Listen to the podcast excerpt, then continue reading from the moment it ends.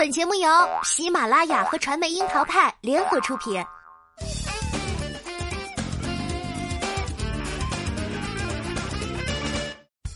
樱桃砍八卦，八卦也要正能量。Hello，大家好，我是小樱桃钓儿。在传统的家庭观念里，面对成员之间的矛盾，往往都是劝和不劝分，毕竟家和万事兴嘛。可是看到《爱的厘米》里的关雨晴对着父亲关永年决绝地说出“我最后叫您一声爸，我们的缘分到此为止”时，讲真啊，吊儿泪流满面，却觉得无比的爽。这种类似哪吒剖骨剔肉还给父母断绝关系的做法，能够引发观众一片的叫好声，自然是大家都难以忍受这样的亲子关系。同样是自己的亲生骨肉，关永年对待儿子和女儿有着冰火两重天的区别。生死关头，他毫不犹豫地选择救儿子，而放弃了女儿。可是女儿侥幸活下来之后，他不仅毫无愧疚，还理直气壮地配合儿子的要求，找女儿要钱、要房、要车，把她当成了提款机压榨。不夸张的来说。《爱的厘米》的编剧像是手握一把手术刀，把家庭中许多扭曲变形的亲子关系解剖开来，像徐秀兰入侵式的窒息母爱，关永年重男轻女的偏心父爱，爹宝男关震雷打着亲情招牌的吸血式成长，和绿茶怪蓝俏俏试图借婚姻实现圈层跃升的重重心机，桩桩件件把所有的奇葩都凝集到了一部戏里。毫无疑问，击中了时下的许多痛点。原生家庭是近年来都市剧从不错过的题材，拍得好就会在矛盾里暗藏哲学，拍得不好就会满地狗血。《爱的厘米》的编剧铺排很妙，从明面来看，佟大为和佟丽娅的情风 CP 发糖，但是甜蜜里却埋藏了各种生活中都会有的难言的亲情束缚，中国式家庭的苦闷都被藏入其中。佟大为饰演的徐清风是心外科的大夫，医术超群、心地善良的他，号称燕西一把刀，绝对的业务骨干。而徐清风的妈妈徐秀兰早年误会丈夫出轨，离婚后独自把儿子抚养长大。不同于当下电视剧里的各种吸血鬼式亲妈，如同黑洞，徐秀兰把徐清风当成了自己的全部。无条件付出所有的同时，掌控欲超强的她，想把儿子的学业、生活、思想、感情全都攥在自己的手心里。为了实现这种掌控，他无孔不入的肆意在徐清风的人生里扫荡，随意翻查他手机的通讯录，拆他的个人邮件，随时要求他报备行踪，还沾沾自喜的炫耀我们之间从来没有界限。从头至尾，他好像都在替儿子张罗找对象，但只要儿子表现的跟任何一个女生亲密一点，哪怕是他自己相中的林杰，徐秀兰就都接受不了。他的世界里只有徐清风，潜意识里他也认定徐清风的世界里只能有自己。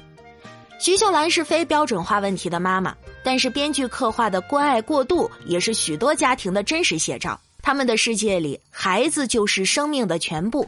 因为怕孩子偏离自己的预期，怕孩子受伤，都会在爱的名义下希望掌控对方的人生。女朋友和妈妈同时掉水里，先救谁？偶像剧里常见的剧情，在《爱的厘米》中是徐秀兰对于儿子的台词。刻画出来的极品妈妈是要求儿子必须把她排在第一位，看似无私的母爱，也需要孩子给予巨大的反馈。所以更加令人扼腕的是，徐清风被母爱裹挟。甚至显得毫无招架之力，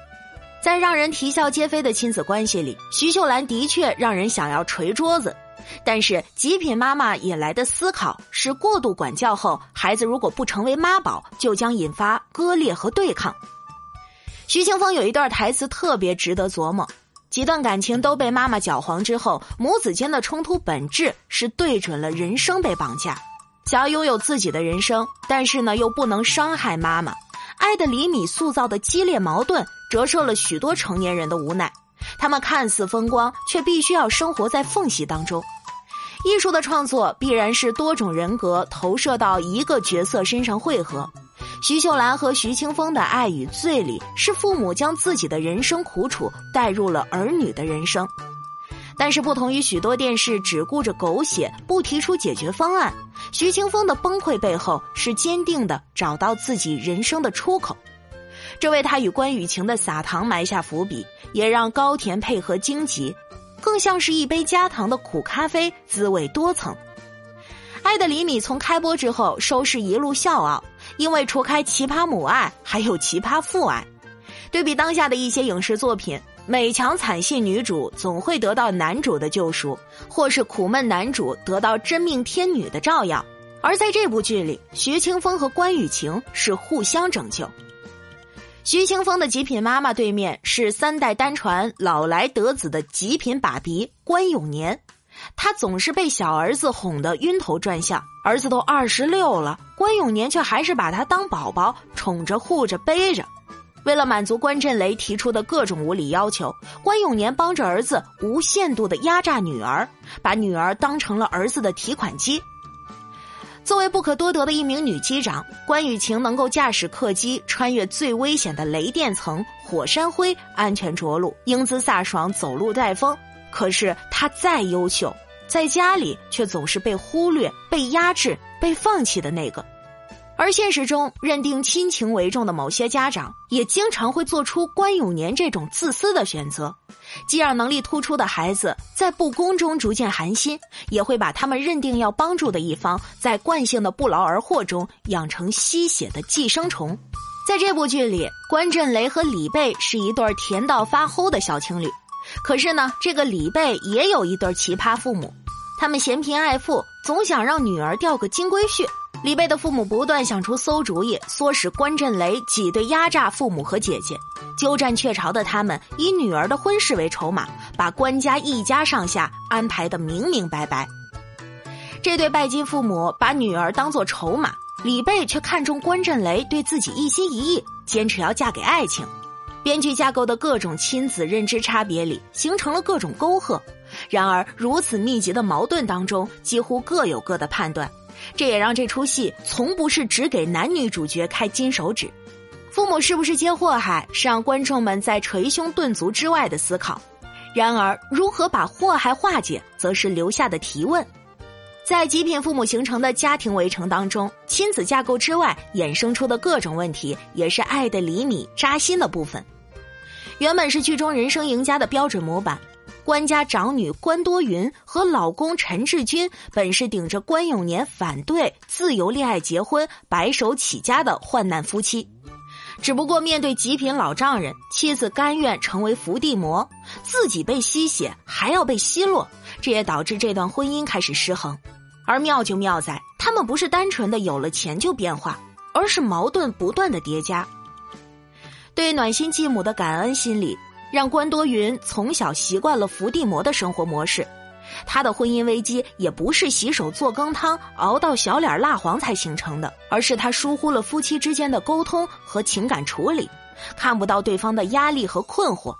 所以啊，当绿茶蓝俏俏上线，陈志军很快就坠入情网。中年夫妻的爱情死亡以及婚姻倦怠后的寂寞综合症表现得很清晰。剧组很妙的安排了一个人见人骂的蓝俏俏上线，但是即便没有她，也会有绿俏俏、黄俏俏吧？因为他们的爱情早已病入膏肓，抓住一根稻草就会拼命扑腾。当发现自己被当成过河桥之后，陈志军来了一个中年浪子回头，把一个那么普通又那么自信的中年男人刻画到淋漓尽致。这里其实就又提出了一个问题：精神出轨算出轨吗？这个话题啊，其实并不新鲜。选择包容还是拒绝，都是当下婚姻的探讨。然而，在一场婚姻里，如果精神出轨不仅是对于陌生异性的遐想，而是对于配偶婚姻观的彻底割裂，是不是应该放手呢？又或者，早知道没有浪子回头这个选项，是不是某些人当初就不会放肆去浪了？而在这部剧中，极品绿茶蓝俏俏算是将所有矛盾云集的大神了。拜金女孩被刻画的有很多，但是她不一样，目标清晰且精准，要通过婚姻来摆脱贫困的原生家庭，实现人生圈层的飞升。她将自己当成筹码，秀的都是茶艺段位。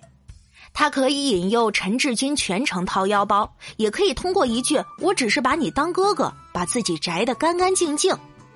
曾经让男方一掷千金，他咬定没有借条，都是对方心甘情愿送的礼物。借精神引诱薅羊毛，还能顺手从对方那儿撬走客户资源。茶艺段位是绝对的王者，而一转头他又瞄准了医者仁心的徐清风，在编剧的安排下，用超高的茶圈演技串联起官家两姐妹的情感世界。比起陈志军的精神世界空虚，他瞄准的是徐清风的奇葩老妈。可以忍受徐秀兰的嘲讽、博同情、扭转印象，也可以为准婆婆煲汤送温暖。蓝俏俏绝对是全年最佳的影视工具人了。虽然穿梭在两段故事里，但是却都串联起了不同家庭的最痛点，激发了陈志军对于极品老丈人的厌恶，也让徐秀兰吃到了茶艺师的苦，终于明白自己识人不清，开始醒悟。但是蓝俏俏这样的女孩啊，是真的存在的。编剧也没有架空，他把所有的关系都变成了利用网，一步步踩着他人，只是希望吸一口上层的空气。必须要说，第二个人很爱徐清风的灭茶手腕，一张 X 光胸片怒斥蓝俏俏妄想色诱的名场面，真的是引起极度舒适。而同样是在失衡的原生家庭里长大，谭健次扮演的关震雷，让爱的李米刷新了爹宝男的熊孩子新底线。他自私自利、贪图玩乐，不仅啃老，还啃全家，习惯了压榨所有人来换取生活享受。这种寄生成性的角色不算是绝对的坏人吧，但是会把自己的需求放在最前，而且错误都是别人给的。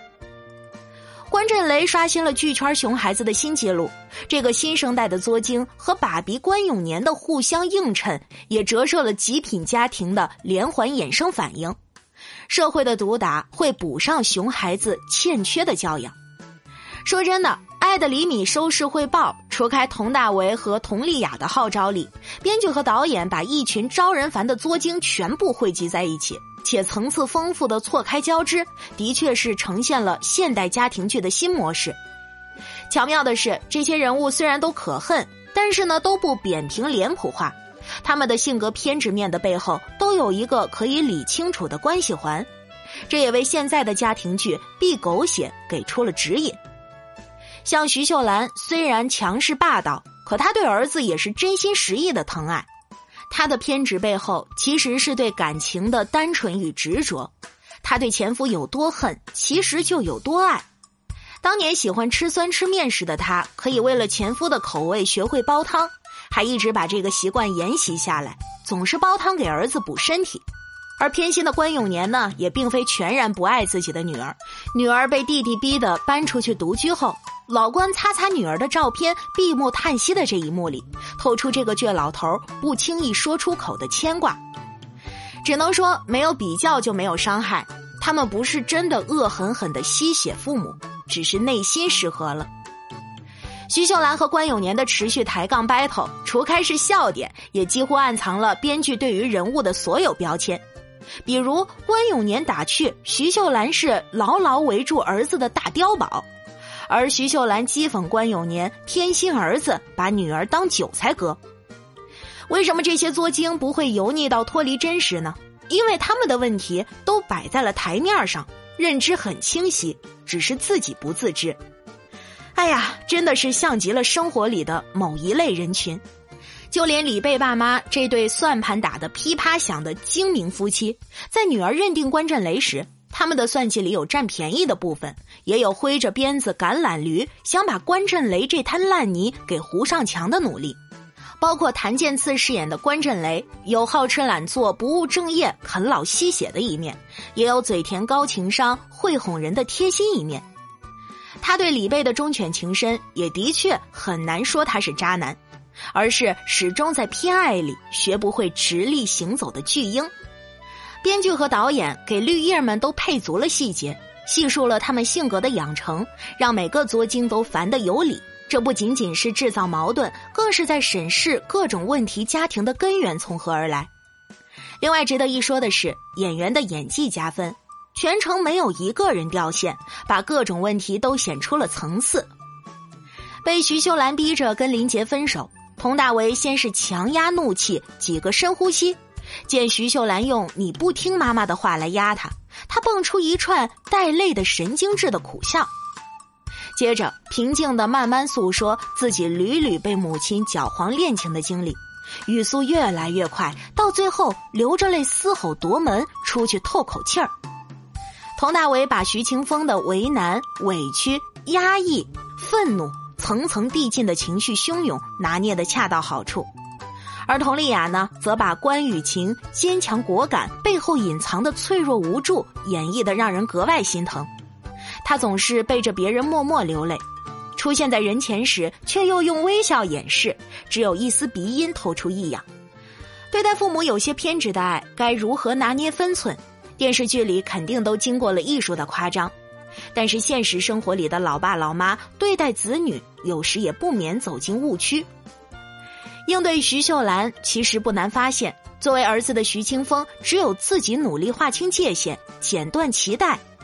应对徐秀兰，其实不难发现，作为儿子的徐清风，只有自己努力划清界限，剪断脐带，不耽于清晰的表达自己的意见，才能从让人窒息的母爱中脱身。曾经，我们也为樊胜美、苏明玉这些被父母逼迫长成伏地魔的女生心疼。多希望像关雨晴这样温柔但坚定的表明底线，就足以唤醒偏心到昏头的父母。但是爱的厘米却是很主动的提出了割裂概念，当所有负荷已经超载时，让自己主动脱身，告别无休止的奉献退让。